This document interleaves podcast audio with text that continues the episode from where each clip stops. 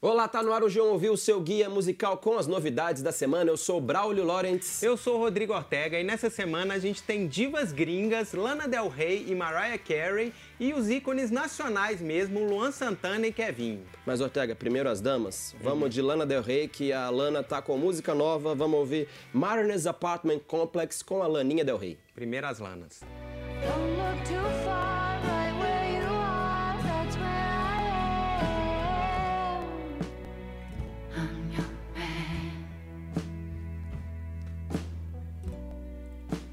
Cara, eu fiquei até arrepiado. Esse é o primeiro single do sexto disco da Lana, que só sai no ano que vem e tem essa melancolia bonita que a gente já cansou de ouvir do disco Lust for Life do ano passado. Para mim, até agora, o melhor da Lana. Concordo? Concordo? Uhum, sim. Então, dessa vez são várias lanas, várias vozes que se multiplicam, cantando metáforas sobre o mar, sobre barco, sobre o comandante. Ela diz que é a comandante, que é o cara, que é I'm the man. E é bom saber que ela está bem, ela canta sobre a força dela, aquelas crises depressivas, ela já disse que queria estar morta. Isso parece que está cada vez mais no passado. A Lana está bem e mostra isso nessa música. A letra pode ser vista como se ela fosse religiosa, e ela é um pouco, e também como se ela fosse empoderada, ou os dois. E quem produz esse arranjo arrastado é o Jack Antonoff, que fez os discos mais recentes da Taylor Swift e da Lorde. E por falar em ícone com um fandom fortíssimo nas redes, a gente tem o Luan Santana, que tá todo Luan Lover num EP novo chamado Live Móvel, que tem muita ostentação sexual e a gente vai ouvir isso numa música com Jorge Matheus que chama Sofazinho. Vamos lá. Naquele sofazinho de dois lugares, imagina se ele falasse, nega, daquelas nossas noites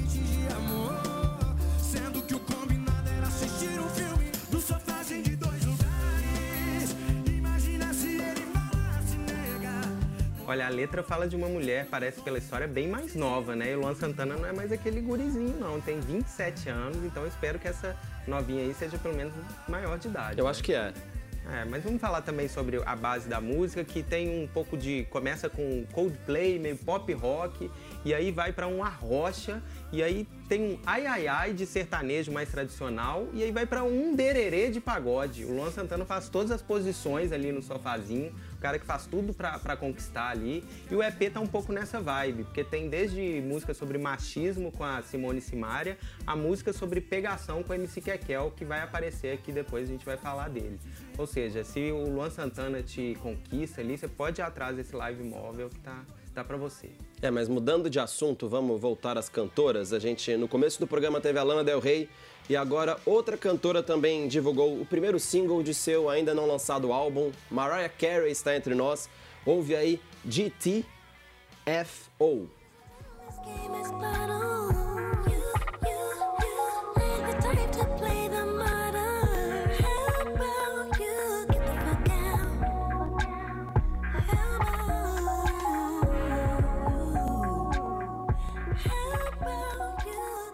É bem mais do mesmo pra querida Mariah Carey, né?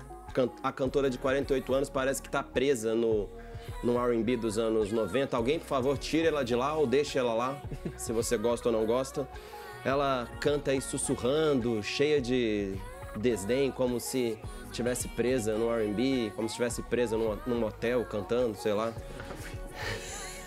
e as batidas são do produtor 1985, revelado pelo Drake. Os dois são brothers ali da cena de Toronto, essa efervescente cena de Toronto. E a letra é a parte melhorzinha aí do pacote, porque tem a Mariah pelo menos empoderada, uma letra. Tem até palavrão ali no meio, com a Mariah mandando o seu boyzinho, sai daqui, não aguento mais você. Mas parece que ela canta isso segurando uma taça de vinho, com lingerie, num sofazinho ali, igual o clipe que já saiu. Mas se o 15 disco da Mariah depender dessa música aí para ser bonzão mesmo, aquela fase Heartbreaker, acho que a gente tá ferrado. Nossa, que medo. Mas além desses singles da Mariah e da Lana, tem mais cantora nessa lista de lançamento aí, né, Braulio? É, fi, eu fiz dever de casa essa semana e tem ainda três discos de cantoras sendo lançados. Uhum. E a gente começa essa trinca com Carrie Underwood. Vamos ouvir Carrie Underwood com Love Wins.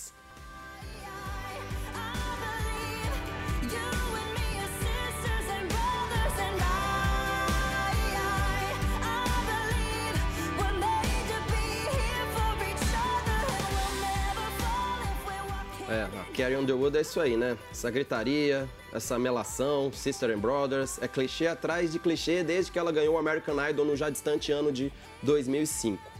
Ela começou com country pop, é uma das tantas cantoras reveladas na cena de Nashville, no, aquele estado americano ali do Tennessee, sabe, Ortega? Uhum. E agora ela topava só country pop e agora topa tudo. Nesse disco novo que se chama Cry Pretty, ela vai dessa balada aí exageradíssima no estilo Amor Vence, até parceria bem forçada com rapper, no caso o Ludacris. Uma das melhores do disco é a faixa título Cry Pretty, que é justamente a que tem mais a ver com ela, porque é um country pop com letra alta ajuda indicada para fãs de Kelly Clarkson e Taylor Swift no começo da carreira, ou seja, indicado para pessoas como eu. Vale lembrar também que esse álbum é o primeiro da Carrie Underwood desde que o acidente sofrido por ela no começo do ano, ela estava passeando com os cachorros e levou 50 pontos no rosto, cara, coisa séria. Coitada. Mas tá bem, coitada, Coitada. tá bem. Mas eu só queria elogiar a sua apresentação da música, que foi muito as mais românticas da AM. Vamos ouvir Carrie Underwood com Love Wins. Então é. apresenta a próxima aí. essa música, essa música pede isso. É uma uhum. música bem rádio de elevador, AM. é, uhum. rádio AM. Mas vamos mudar então. Vamos do exagero para suavidade com a Tori Kelly. Solta aí Psalm 42.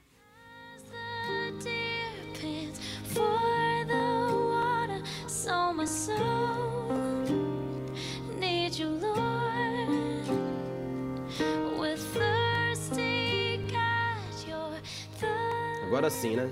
Agora estamos falando de uma cantora com domínio vocal. A Tori Kelly sabe o valor do sussurro, enfim, às vezes para cantar bem você tem que ficar em silêncio também. É bem menos genérica do que a Carrie, um pouquinho mais nova, tem talento, boa voz, ainda não estourou e eu não sei porquê. Ela já fez dueto com o Ed Sheeran, tem contrato com o Scooter Brown, que é o empresário do Justin Bieber. Hum. Mas eu não sei, cara. Talvez o sucesso da, da Tori Kelly não vem porque porque ela não quer ceder tanto assim, porque ela não tá tão. Pode ser. Topando concessões. Já deu para sacar por essa música aí que ela gosta do gospel também, tem uma influência da música cristã. Ela já falou um pouco sobre fé, sobre cristianismo, uhum. são assuntos que ela curte, coloca de leve ali na música. É, Deus é mais, né? Deus é mais, ela mostra isso, mas talvez por conta disso ela não vai, talvez, fazer o mesmo sucesso de outras aí. Uhum, tudo bem. Tudo bem, talvez seja isso. Artista mais de nicho, mas com talento a Tori Kelly. Agora uhum. vamos para a terceira e última cantora lançando disco nessa semana. Tô falando da No Name. Vamos então com Don't Forget About Me da No Name. I just hope that they right. All I am is everything and nothing at all. All I am is shelter for your heart to lean on. All I am is love. No Name é o codinome da rapper Fatima Warner, que vem de Chicago, e ela tá lançando Room 25, o segundo trabalho dela, que não foge muito do que você tá ouvindo aí nessa faixa. Ela fala sobre assuntos como racismo, antidepressivos, e ela também numa outra música diz que ela, quando morrer, ela quer pelo menos 27 rappers no funeral dela. Se vierem menos rappers, ela vai ficar chateada. Eu entendo. Ela vai soltando as palavras aí, num, às vezes num misto de raiva, mas também de desprendimento. Vou te falar que às vezes me fez lembrar uma das preferidas da casa, Lily Allen. Uhum. E eu ainda não parei para destrinchar todas as letras desse disco dela, mas eu acho que farei isso em alguma parte do meu fim de semana. No Name é uma, uma cantora pra gente seguir de perto. É um bom momento aí pro fim de um encontro com Fátima Warner. Além dessa piadinha infame, a gente vai com um pancadão de David Guetta. Vamos ouvir Say My Name.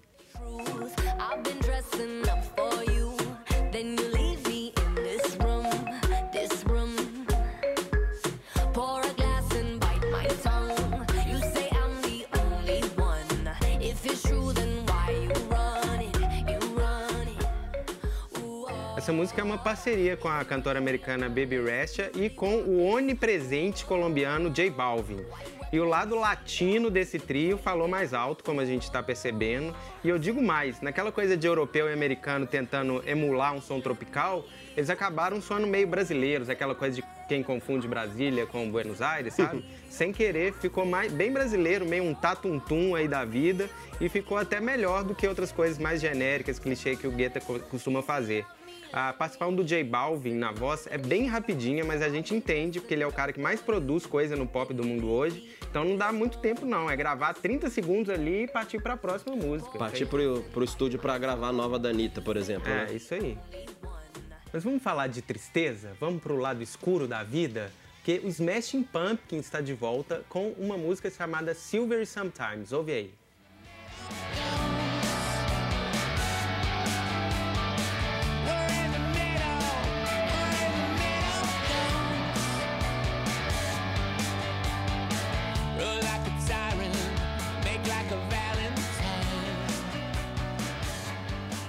Depois que o Axel e o Slash fizeram as pazes no Guns N' Roses, parece que essa onda de amizade dos anos 90, de retomada, chegou no Smashing Pumpkins e aí eles voltaram com a formação quase clássica. Faltou a baixista Darcy, mas o som tá o clássico completo do Smashing Pumpkins. Tem essas guitarras junto com umas, um arranjo de cordas, uns violinos. E tá mais para o lado indie rock da sofrência dos anos 90. Me lembra porque... um pouco o Manic Street Preachers também. É, essa vibe aí, ah. mas não é tão, tão hard rock, tão não. pesado quanto outras coisas deles. E eu acho que isso tem tudo a ver com 2018. Sou super a favor de um revival dos Smashing Pumpkins, porque essa coisa do mundo tá dando errado, tá tudo ruim, mas eu tô aqui achando beleza nisso, beleza na tristeza, é, sofrência mesmo. E eu acho que isso tem essa vibe assim de tragédia e eu sou lindo, sabe? Sim, meio Nana Gouveia, Nana Gouveia nos desastres, meio Lana Del Rey. Uhum, é uma é, vibe boa. É exatamente essa vibe. Mas também tem alegria. Vamos terminar mais leve com dois caras brasileiros que são os mais requisitados do pop atual. É assim, o Kevinho e o MC Kekel são o fit dos sonhos do pop atual e eles se juntaram em O Bebê. Vamos ouvir. Ô bebê, gosto mais de você do que de mim, do que de mim. Ô bebê, gosto mais de você do que de mim, do que de mim. Antes de você eu era do mundão, gratidão, minha princesa. Dá pra ouvir que eles foram pra um funketon que tá um pouco mais pro reggaeton do que pro funk. E o MC Kevinho é, faz um pouco mais de sofrência que o normal, mas também dá para dançar. Dá demais, eu tem adoro... até coreografia, pô. Isso, é, eu adoro quando o Kevinho anuncia o sucesso da música na letra da própria música. É uma coisa meio rádio popular, né? é. né? Isso é bem comum. Ele acabou de falar aí e tem nessa ele fala assim: essa é number one. E eu não duvido que essa seja a Eu também one. não. Mas assim, tem uma coisa que eu achei que não, não, colou tanto, que a voz do Kevin não é tão melódica assim. Como essa música é mais melódica, mais romântica. Porque nos funks que... é mais gritado, né? É, mais, menos é, melodia. Isso. E aí nessa eles corrigiram um pouco a voz dele com autotune, então tem um cheirinho ali de autotune, perde um pouco a personalidade. Quando a pessoa coloca botox na cara e não dá para saber direito uhum. a, o que, que ela tá se expressando, mas o Kevinho ainda tem ainda conta com essa música que, apesar do cheirinho de autotune, tem cheirinho de hitmaker. Então é, mas, tudo bem, né? Apesar do botox vocal, se os rappers gringos podem é. colocar autotune, acho que Kevinho pode e deve também. Pode tudo, Kevin. É, pode tudo. Mas, enfim, ao som do Kevinho com Kekel, a gente se despede. Conta aí se você prefere Nana Gouveia, Lana Del Rey ou as duas, por que não? Uhum. Até a semana que vem com mais um G1 Ouviu. Tchau! Até mais!